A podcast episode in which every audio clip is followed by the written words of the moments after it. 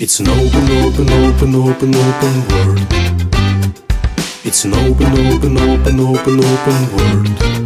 Изучаем возможности, которые нам дарит планета. С авторским подкастом от Ирины Плыткевич. Одно окно для целого мира.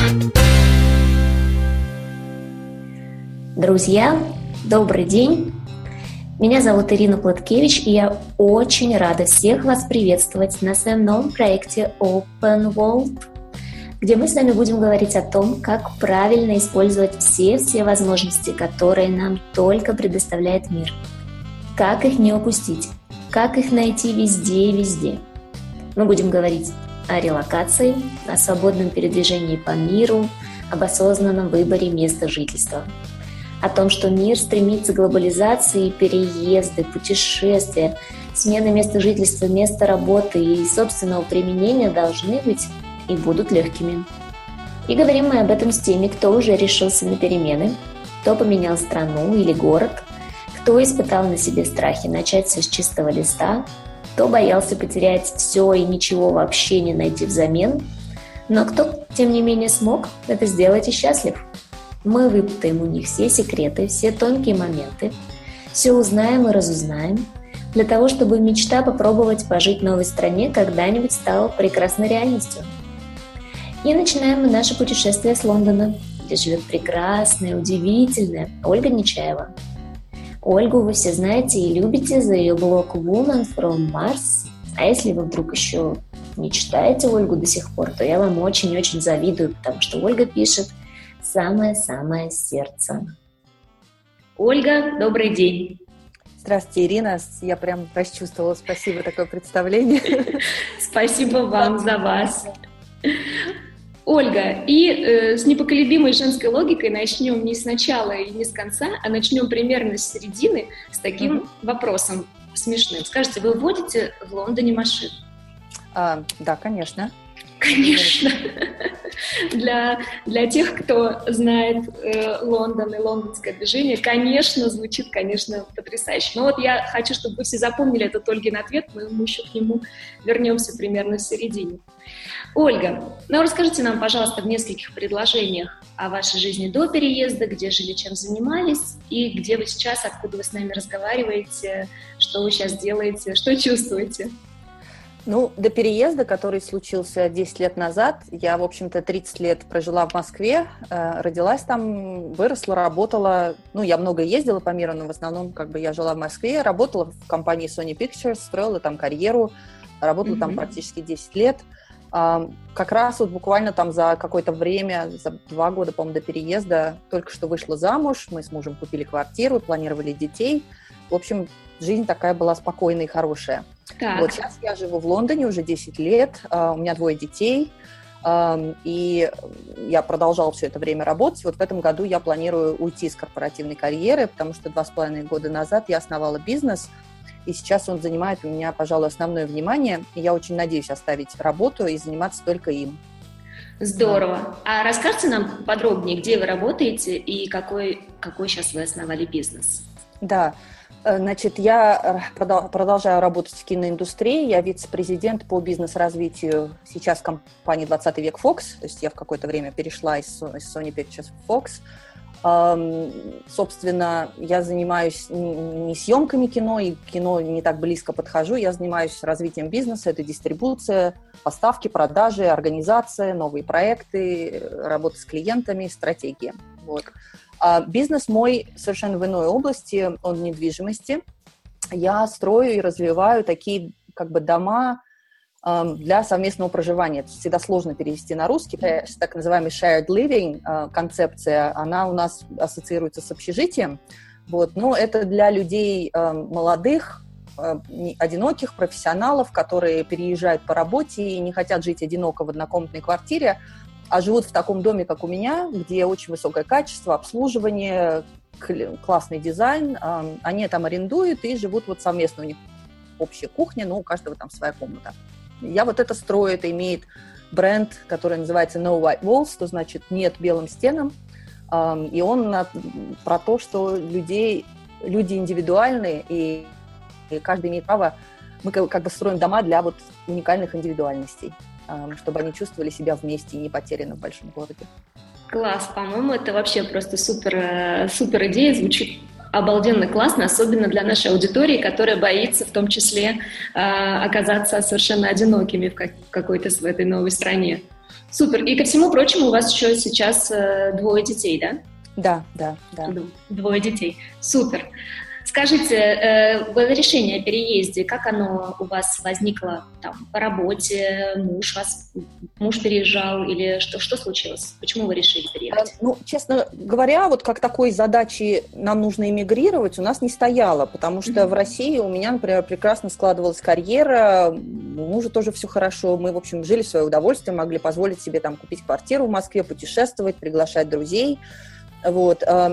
Эм, и мне просто компания, сначала мне компания предложила позицию в Лондоне, э, примерно когда я познакомилась со своим мужем. И на тот момент, видно, я вот что-то почувствовала сердцем, что вот это серьезнее, чем просто флирт, и отказалась, потому что мне не хотелось вот так взять и разорвать вот знакомство. Вот, и через два года, когда мы уже поженились, э, и как раз мы там пытались ребенка завести, мне предложили еще раз еще более хорошую позицию для переезда в Лондон, и мы как-то посоветовались, ну, детей у нас так немедленно не случилось, почему бы и нет, поехали. То есть как бы для нас интересно было возможность пожить в другой стране, очень хотелось получить паспорт другой страны, как степень свободы европейского государства. И, в общем-то, мы как-то очень быстро решили, получили визы, и поехали.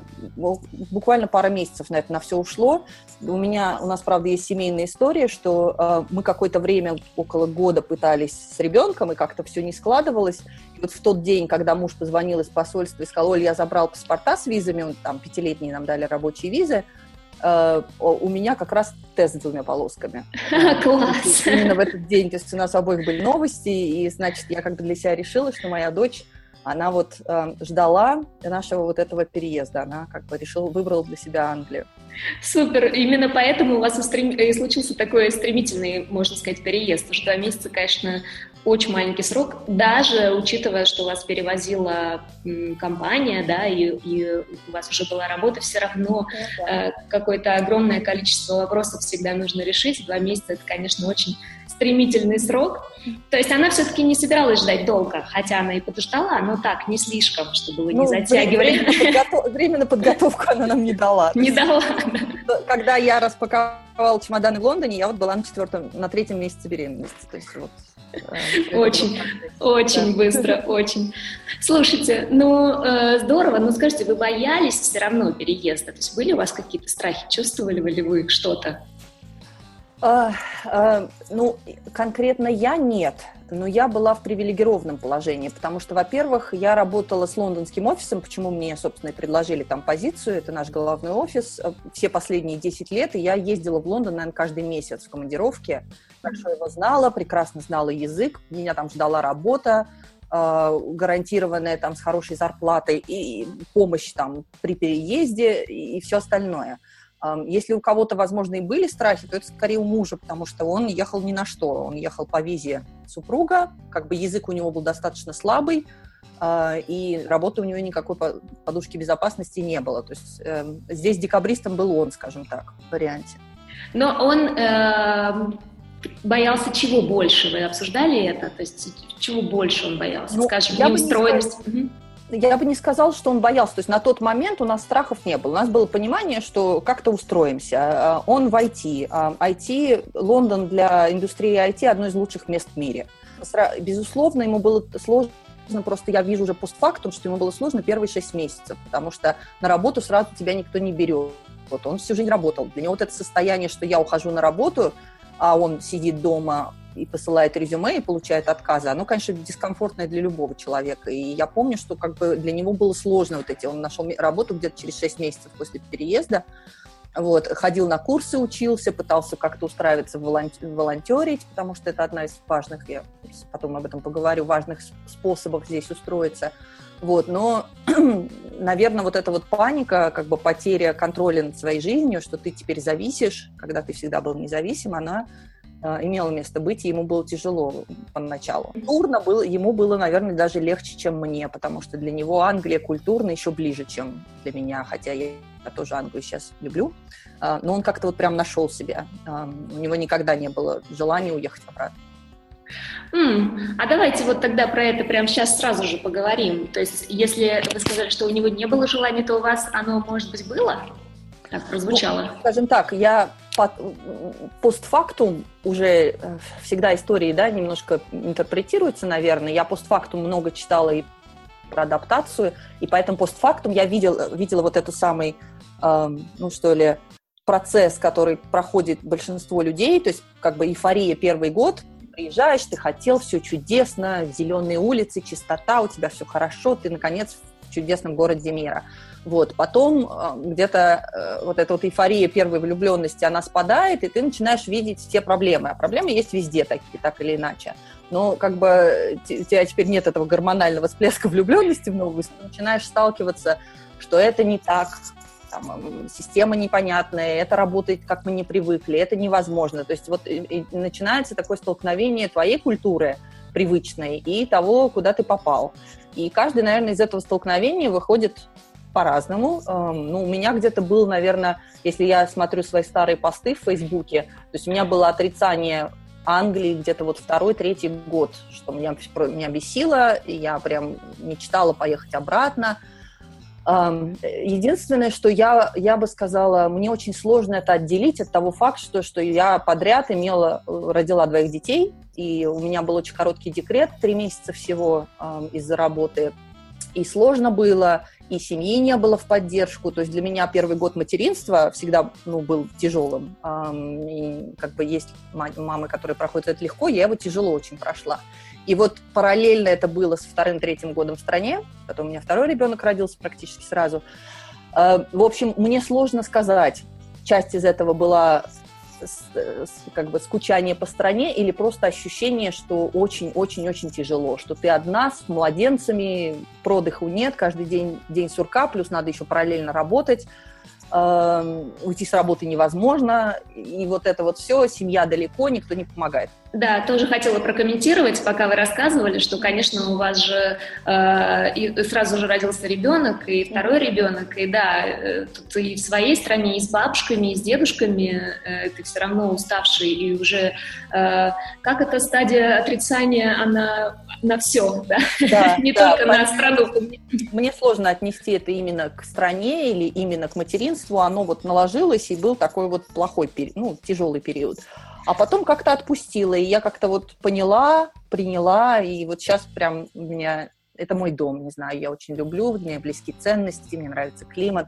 Я скорее вижу хорошее и перестала, наверное, видеть плохое или воспринимаю это совершенно спокойно. Mm, классно.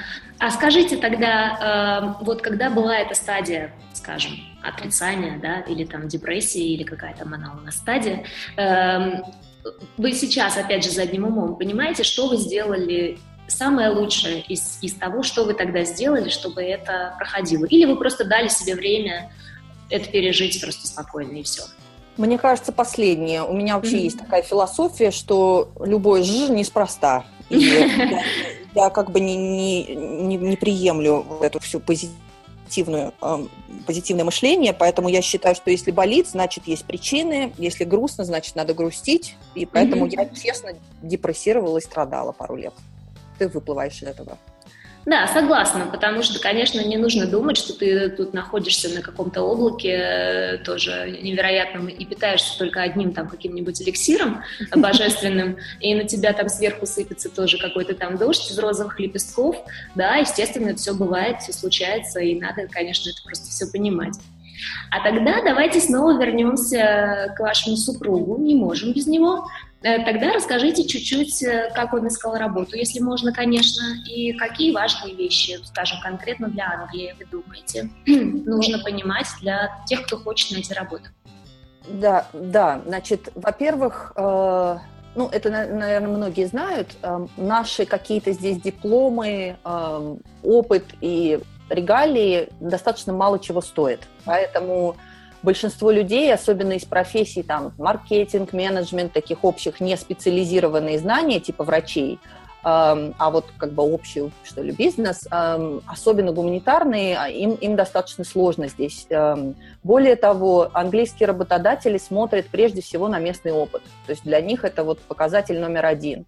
А, ты мог быть практически кем угодно в другой стране, но для, они знают, что это другая страна, и как бы это очень мало, мало котируется.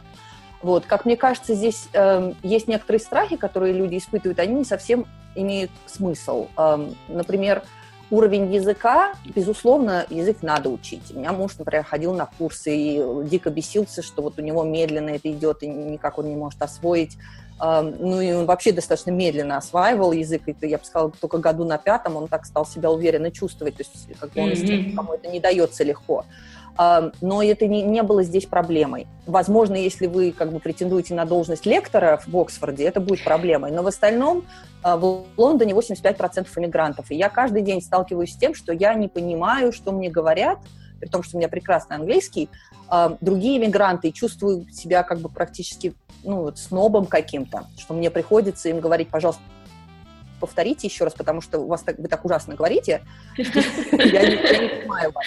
Вот, то есть я как бы эм, очень говорят плохо, по-разному, с акцентами чистого английского, особенно в Лондоне еще надо поискать. Вот, поэтому вот это вот э, комплекс, что ли, что у меня плохой английский, он мало, на самом деле, он не стоит его иметь. А, а англичане очень терпимы к этому и спокойно воспринимают, и не смотрят на это. Вот. Чтобы еще такое вот касательно, если ты не можешь сразу устроиться, поскольку нужен местный опыт, очень важно иметь правильный опыт. Скажем так, если, допустим, профессор, я не знаю, психологии приходит сюда, и он не может немедленно устроиться там психологом или куда, угодно – гораздо лучше пойти работать, например, бесплатно в волонтерские mm-hmm. организации, в какие-то фонды, но по сходному опыту, чем, допустим, устроить в супермаркет, а, разгружать полки и так далее. Вот для работодателей, а, для них вот эта вот последовательность и разумность твоего пути, она значит гораздо больше, чем там какой-то последний там исходная зарплата. Вот. Эм, конечно, дырки в опыте тоже очень плохо. Для работодателя всегда сложно объяснить, почему вы там два года не работали. Поэтому какую угодно работу в местном там центре развития и так далее. Но лучше иметь и иметь ее бесплатную, и к этому относятся все очень хорошо. Все понимают, что вот именно так начинают эм, и воспринимают вполне хорошо, спокойно. Угу. Кстати, здесь я хочу вас поддержать, потому что вот э, я живу в Швейцарии, и здесь точно так же к, относятся к работе, э, предлагают бесплатные варианты, скажем, если вы хотите двигаться по там какой-то детско-школьной, скажем, э, стезе, то вы можете поработать, скажем, например, в библиотеке школьной, пожалуйста, да. бесплатно можете делать какие-то там э, детские штуки, детские там мероприятия или еще что-то, или в детских садиках там даже какие-то музыкальные программы можете вести. В общем, э, все, пожалуйста, на ваш выбор. Муниципалитет вам предлагает, понимая, что да, это бесплатно, но это ваш опыт в том числе для того, чтобы получить потом платное место. Друзья, чтобы не быть голословными, а также, чтобы сделать наши подкасты максимально полезными, мы подготовили для вас очень-очень подробную информацию, как можно стать волонтером Великобритании. В какой организации аккумулируются все волонтерские проекты, как нужно подать заявку, какие там условия, какие дедлайны, как получить визу волонтера. Всю эту бесценную информацию вы сможете найти на моем канале в Telegram по адресу telegram.me После каждого подкаста на моем канале будет неделя той страны, из которой был участник подкаста, и вот эта неделя как раз у нас будет посвящена Великобритании. Будет очень-очень много всего. Не пропустите, и в частности все о волонтерстве. Не забудьте подписаться.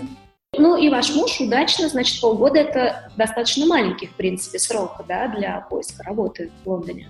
Ну, смотря кому и как, наверное. Для меня было бы это ужасно. Я не работала более месяца. А для него, наверное, тоже. У нас как бы не было перерыва, там больше недели никогда в наших карьерах. А для нас это казалось просто каким-то адом. Но рано или поздно он его куда-то взяли. То есть он программист, его куда-то взяли с плохим там корявым языком, эм, достаточно среднюю зарплату. А, но э, я бы так сказала, где-то в течение трех-четырех лет он эту зарплату удвоил, ушел в Bloomberg, ушел в хорошие компании. То есть главное вот зацепиться по своей области, а дальше можно расти. А, очень важно вот этот наработать опыт местный, чтобы было что-то в резюме. Супер. Классно. Хорошо, давайте тогда поговорим вот о чем. Вы уже затронули эту тему по поводу страхов, да, по поводу того, о чем надо волноваться, а о чем, например, не надо. Вот вы уже сказали, что, по вашему мнению, о, о том, кстати, о чем, между мне кажется, русские как раз больше всего переживают, это mm-hmm. язык, э, как я буду разговаривать, я говорю неправильно, и я сама знаю, занимаюсь сейчас на курсах итальянского, никто не стесняется больше меня, хотя в группе полно людей, которые разговаривают меня хуже. Uh-huh. Э, про язык я поняла, что вы думаете, что с этим не нужно переживать, он, естественно, придет, хотя его, конечно, надо учить. Какие еще вы думаете вещи, о которых не надо волноваться? Немножко связанная с этим тема, а, ощущение, что ты вот понаехавший, mm. какой-то не такой, что на тебя будут косо смотреть и так далее. Наверное, зависит от страны, но, опять же, Англия, особенно Лондон, как я сказала, здесь по последней переписи 85% приехавших. Поэтому это настолько нормально, что нет этого. Более того, мне кажется, именно конкретно к России э, бытует такое мнение, что вот русских считают чуть ли не исчадием зла. Вот я тоже хотела бы это развеять, что, mm-hmm. честно говоря, средний англичанин не думает о России вообще. Он не считает это ни империей зла, ни чем-то, ни, ни, ни властителем мира и никем. Для него это просто страна. Он что-то слышал и так далее. Вот все, что есть. И никто о ней не думает. Э, и какого-то особого отношения именно к русским, вот а раз вы русские, его нету. Оно ничем не отличается от отношения к полякам, румынам, пакистанцам, сингапурцам кому угодно. Поэтому вот комплексовать по поводу своего бэкграунда, сори, э, э, перехожу на английский, да, да. прошлого, не стоит. Вот. Еще одна тема, э, я бы сказала, это вот страх государственной системы. Мне кажется, особенно нам, россиянам, требуется какое-то время, чтобы перестать видеть вот в полиции, в чиновниках врагов. У нас вот мы заточены под это. Мне кажется, здесь вот настолько это другое, и государство существует в помощь человеку, и поддержку у него искать можно и нужно, и есть куча программ поддержки. И вот я помню этот страх, когда ты идешь с бумажками, и ты ждешь, что тебя сейчас устроят выволочку, отправят, пошлют, а тебе улыбаются и помогают, говорят, ничего, что вы забыли факс, я вам, ой, ксерокс, я вам сама все сделаю, как бы, что вы будете бегать. Вот, здесь куча программ адаптации, поэтому здесь государство в основном для людей. Вот. Конечно, есть какие-то определенные местные особенности. И вот входя в эту тему, еще один очень важный пункт. В России сейчас, я вижу по прессе, демонизируется ювенальная юстиция в Европе. Mm-hmm. С, таким адом, что здесь специально отбирают белокожих русских детей. Не знаю, вот это вранье. То есть, как бы я, например, общалась, у меня был опыт общения с социальными работниками, эм, и с полицией, и эм, у меня остались только самые приятные впечатления. И, безусловно, есть какие-то правила.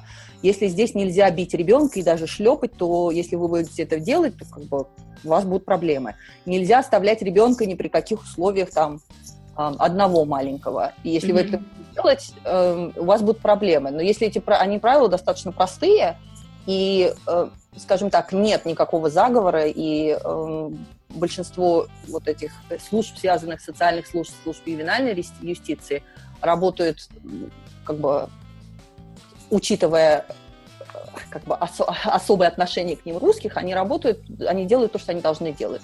То есть они поддерживают семьи. Страха он лишний.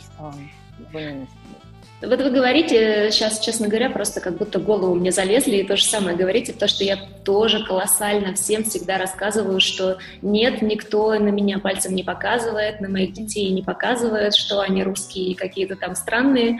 Эм, про органы я могу тут сутками говорить, что я только сейчас перестала волноваться, когда я вижу полицейского на дороге, mm-hmm. потому что мне сразу же казалось, что все, сейчас я что-то делаю не то, сейчас э, наверняка меня арестуют.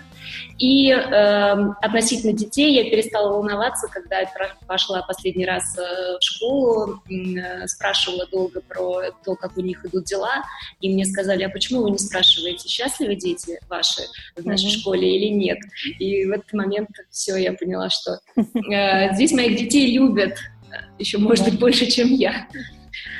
Окей, хорошо, вещи эти мы запомнили. А о чем тогда вы думаете все-таки волноваться заранее стоит? Ну, или, может быть, не волноваться, а подумать. Mm-hmm.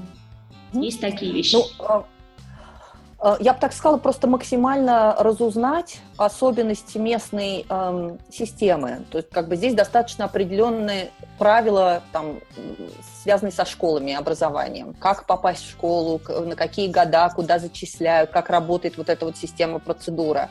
Об этом очень здорово знать заранее, потому что это очень нам много влияет. Понять, где ты хочешь жить, в каком районе города, почему ты выбираешь этот район, как это связано. То есть люди здесь, например, выбирают себе место жилья по очень по определенным критериям, которые нам просто не могут прийти в голову, потому что ты не знаешь того, что ты не знаешь. И в этом плане, я бы сказала, очень-очень важно и полезно заранее пойти, например, в группы те же самые Facebook-группы экспатов, э, вернее, русских вот в той стране, куда человек намеревается ехать, спрашивать, спрашивать и спрашивать, и разузнавать. Вот, заранее. Вторая тема, тоже достаточно важная, это все-таки тут государство такая система, это кредитная история, банковский счет и все такое. То есть мне повезло, потому что компания пришла, получила, поручилась за меня, мне открыли счет. Но вот по-хорошему система работает так, что вам не сдадут квартиру, если у вас нет банковского счета а вам не откроют банковский счет, пока у вас нет постоянного места жительства. И вот mm-hmm. это такая ловушка 22, эм, из нее хороший выход – это иметь поручителя. То есть нужен местный человек, э, не обязательно англичанин, но человек, имеющий гражданство, который, например, за вас поручится, когда вы снимаете квартиру перед вашим будущим лендлордом. Это позволит вам снять квартиру, на основании договора э, съема квартиры вам откроют счет в банке. Вот. Э, никаких кредитных карт там первые шесть месяцев вам не даст, вам нужно будет нарабатывать вот эту кредитную историю, поэтому понимать, что все в будущем, эм, начиная от кредитов на дом, возможности там, эм, не знаю, брать в рассрочку ту же самую стиральную машину, будет зависеть от этой кредитной истории. Вот, поэтому если есть хоть какая-то возможность открыть счет заранее, потому что просто даже пусто стоящий счет – это положительная кредитная история. Ну, то есть, тем не менее, хотя и есть такие пункты, да, понятно, что они в каждой стране разные, но есть возможность их и узнать. То есть сейчас э, Конечно. информация доступна, групп много. Самое главное – быть проактивным, да, стучаться, спрашивать, э, все узнавать, потому что действительно вы можете не то, что не знать, вы можете даже не думать о том, что это, в принципе, важно. А вот э, скажите чуть-чуть еще чуть больше конкретики про Лондон, скажем, вы упомянули школы. Я знаю, что ваши дети родились там, и у вас не было э, вопросов с детской адаптацией, но э, наших слушателей это, конечно, всегда тема очень интересует, мы волнуемся. Чуть больше конкретики про школы. Вот э, вы сказали, там они есть разные, по-разному туда устраиваются. Что-нибудь скажете нам ценное, какую-нибудь ну, важную да. тайну? Ну, во-первых, здесь школа с четырех лет.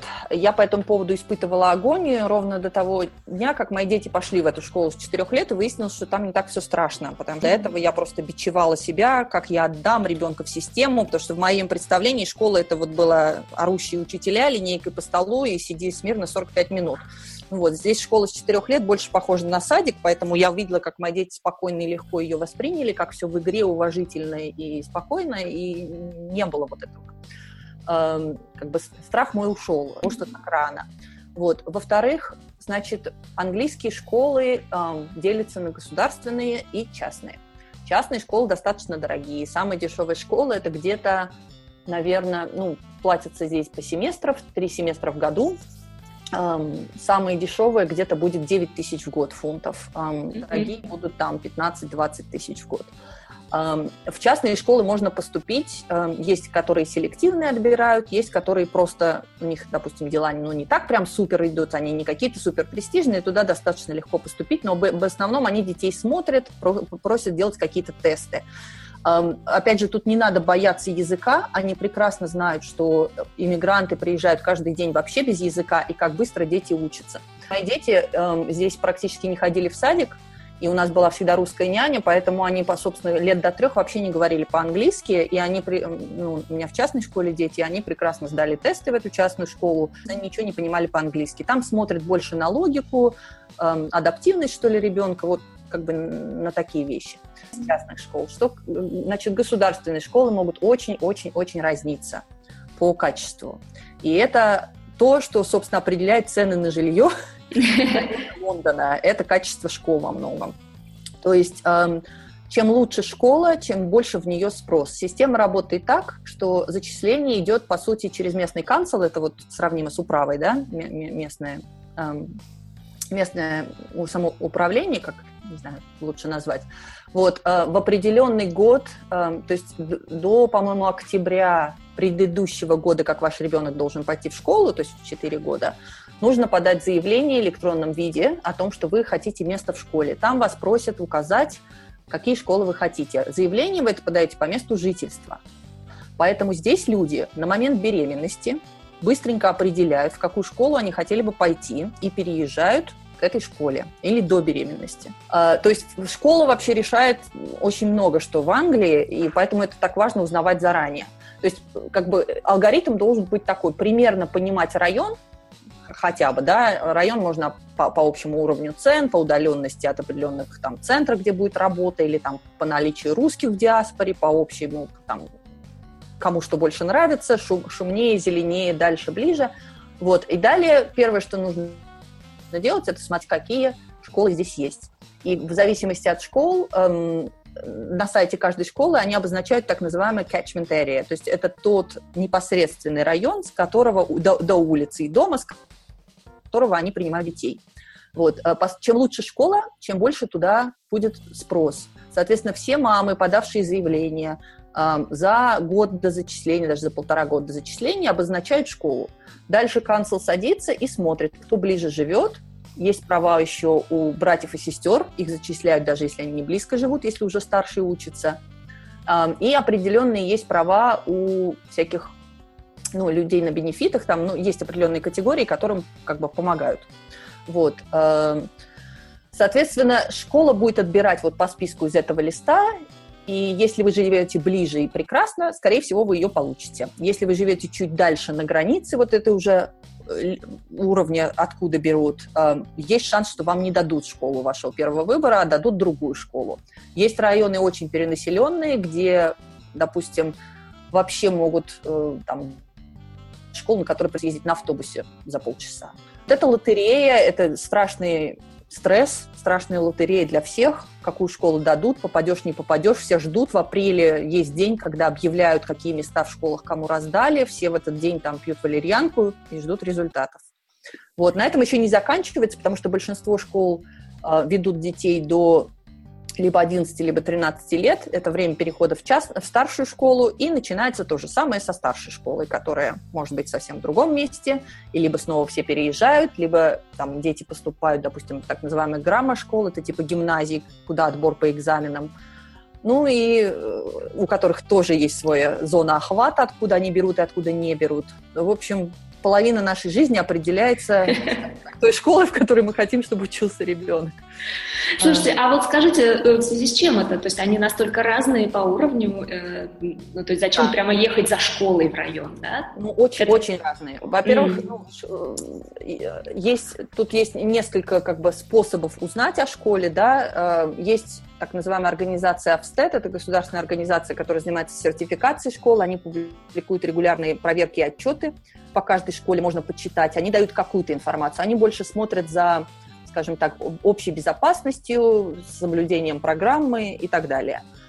Они меньше, там сложно из этого отчета, например, понять, в какой там школе дух вообще, как к детям относятся, счастливые ли там дети и так далее. Они больше о том, ну, как бы форма, формальные показатели. Есть куча всяких форумов, где мамы обсуждают, вот надо ходить и читать. Школы могут быть очень-очень разные. То есть вы можете попасть случайно не подумав, там в ближайшую школу, в которой низкие показатели выхода, низкие показатели экзаменов, половина э, детей, скажем так, одним из таких высоких показателей здесь, э, не высоких, а вот важных, является какое количество детей на государственном питании. Это значит, что это дети из семей малоимущих и, соответственно, определенный социальный контингент.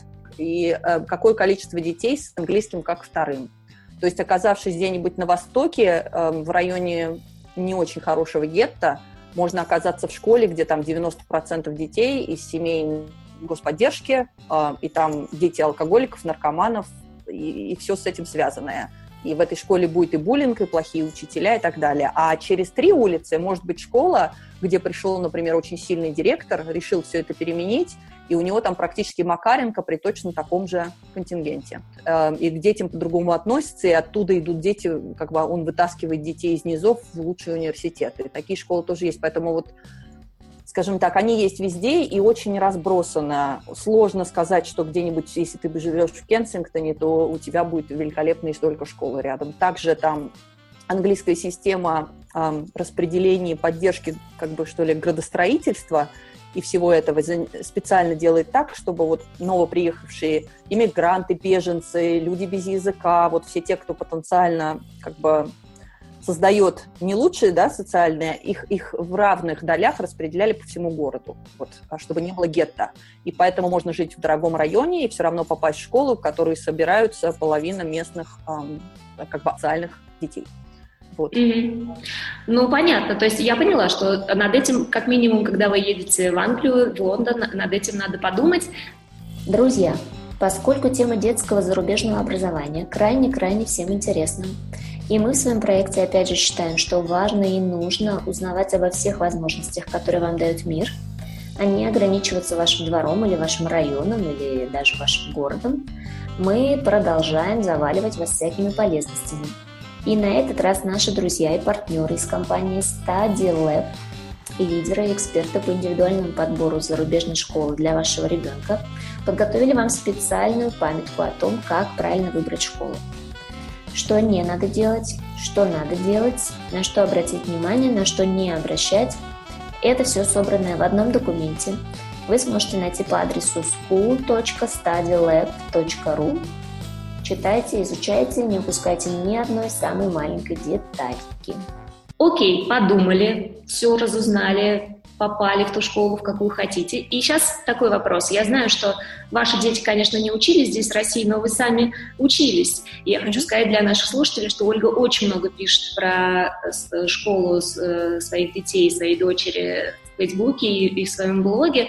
Но скажите нам сейчас, есть или назовите какое-нибудь одно колоссальное отличие э, вашей нынешней школы от российской? Их очень, наверное, много. Первая, одна из первых вещей, которые сказал директор на собрании при поступлении нам, он сказал, э, когда мы там у детей есть э, переход так называемый третий год, когда они переходят из подготовишки в уже такую полноценную школу, это как раз вот с 7 лет случается, где начинается такая нормальная полноценная домашняя работа и так далее.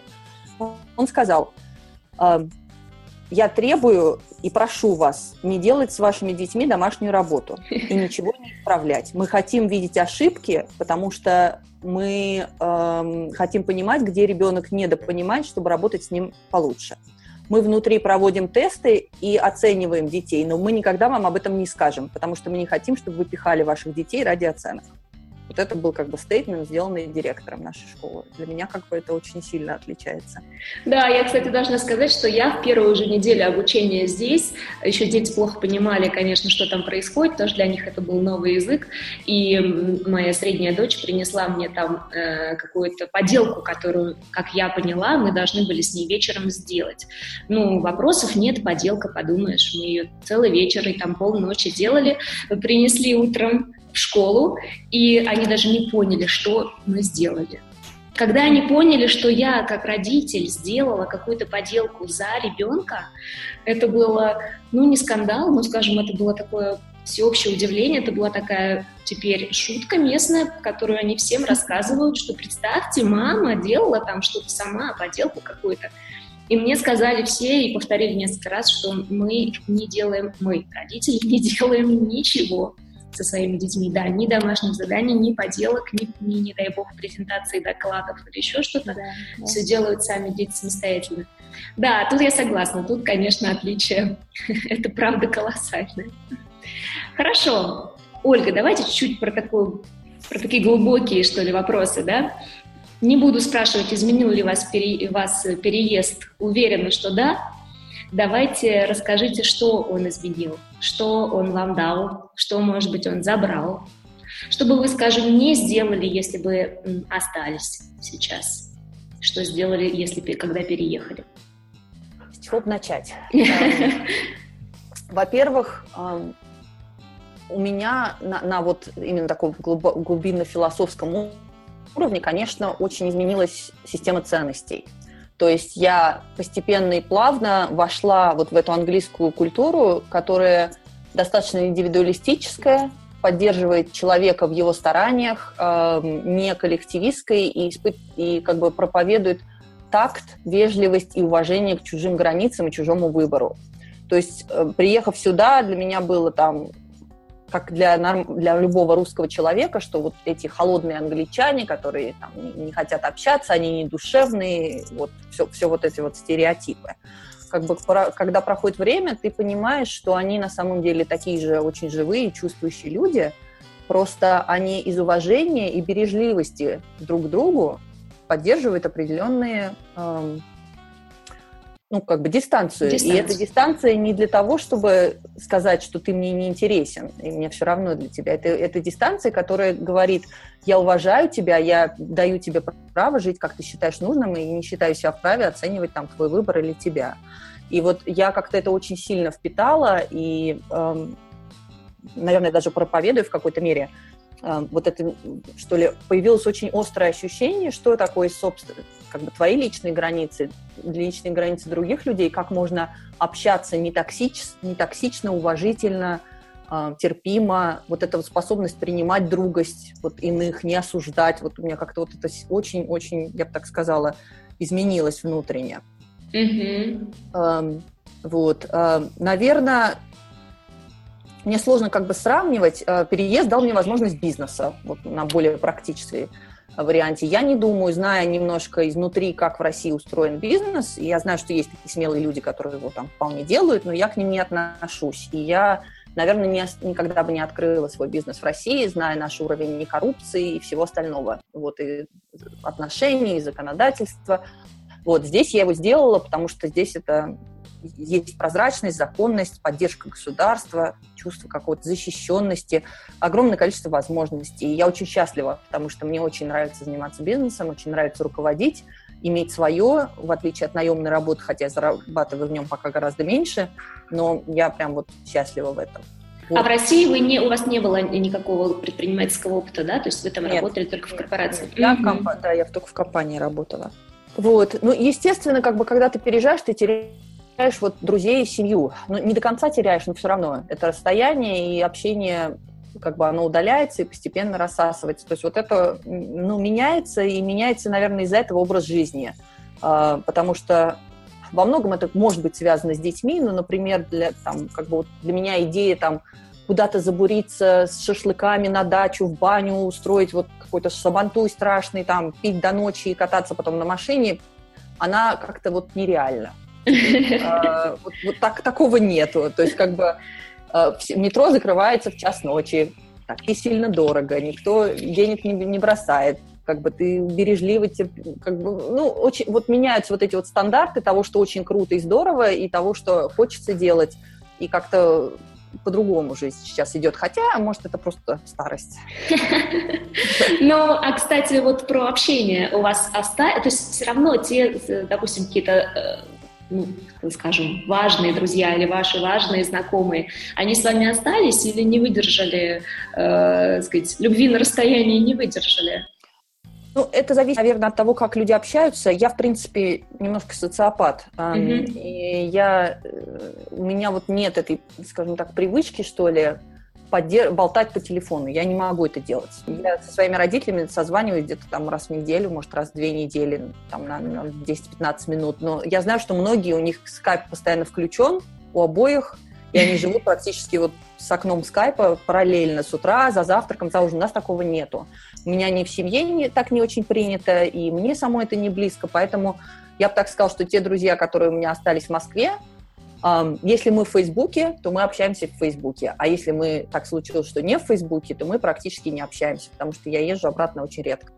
А ну, скажите тогда новые, какие-то знакомые новые друзья местные появились у вас? Конечно. И, и кстати, вот еще вопрос важный тоже. Есть тоже такой э, стереотип про миграцию, что э, русские начинают искать общение с русскоязычным э, населением, да, местным. Не потому, и, и ну, заводят себе связи не потому, что им там нравится конкретный человек, а только исключительно потому, что он тоже говорит по-русски. Вот у вас такое случилось? Было такое?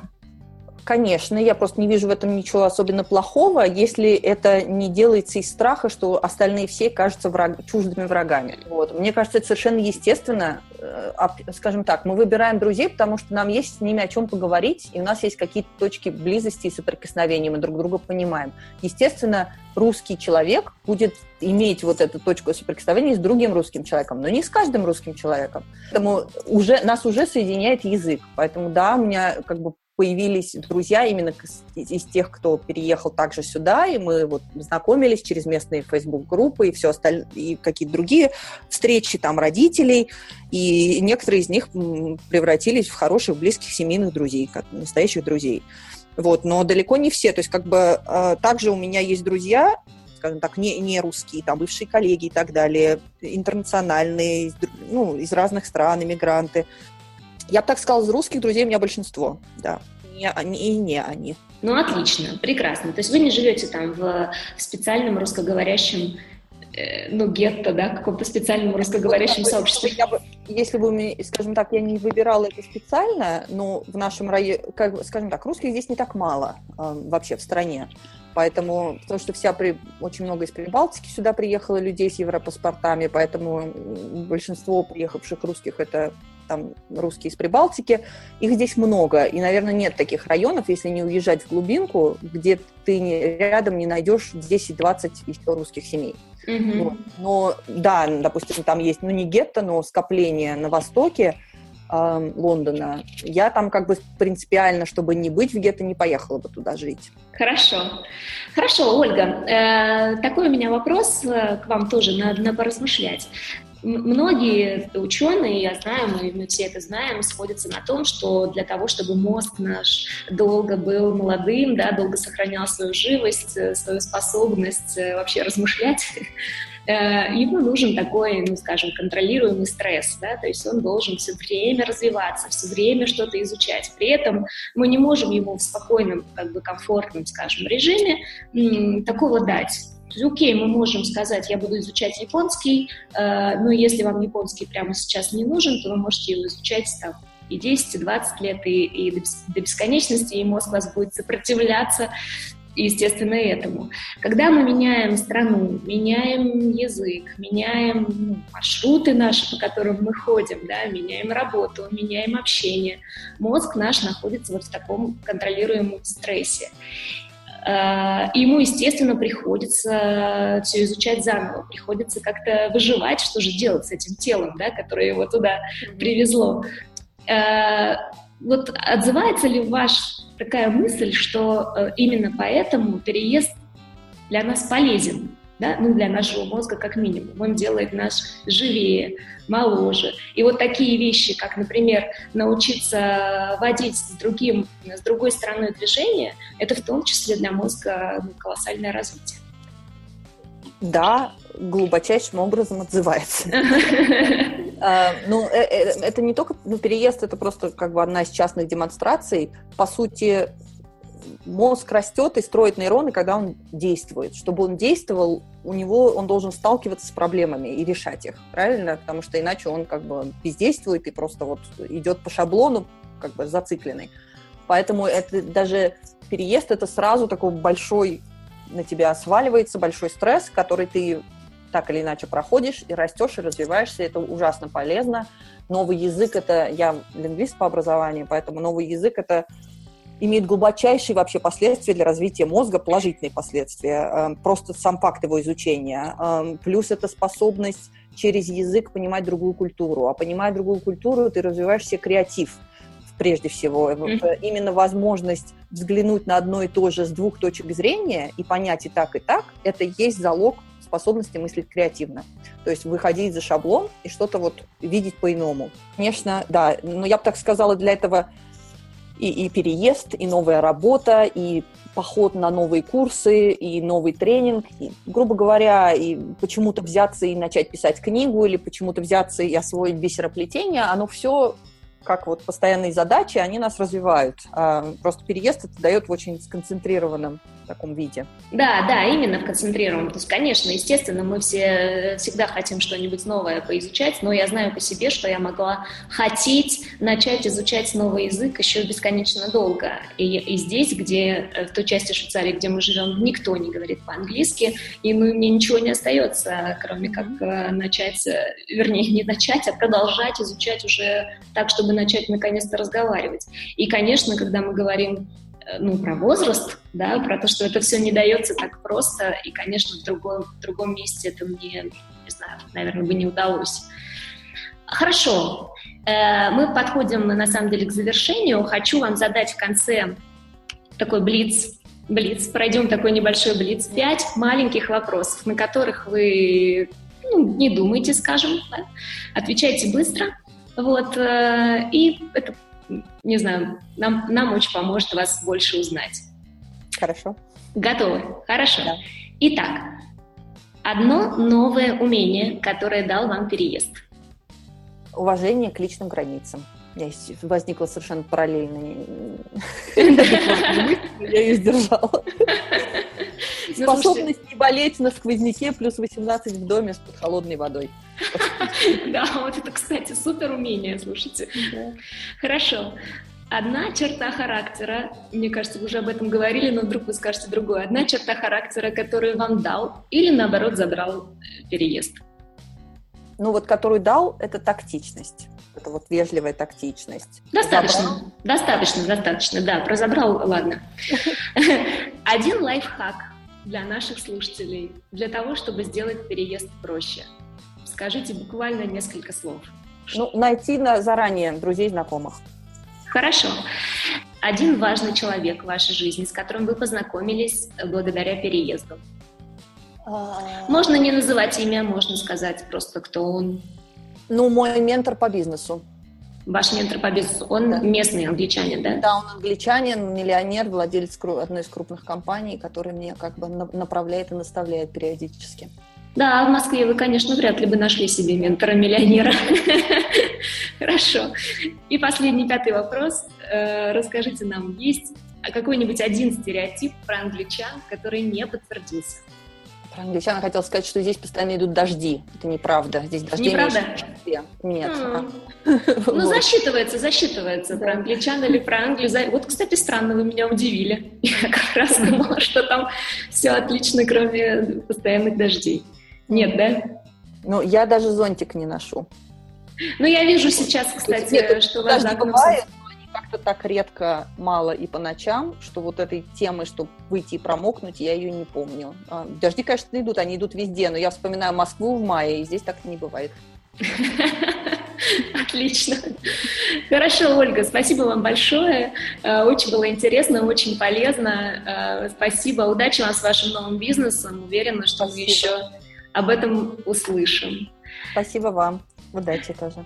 Все, спасибо. До свидания. А с вами, друзья, мы не прощаемся, потому что, как я уже сказала, в моем телеграм-канале по адресу telegram.me slash начинается неделя Великобритании.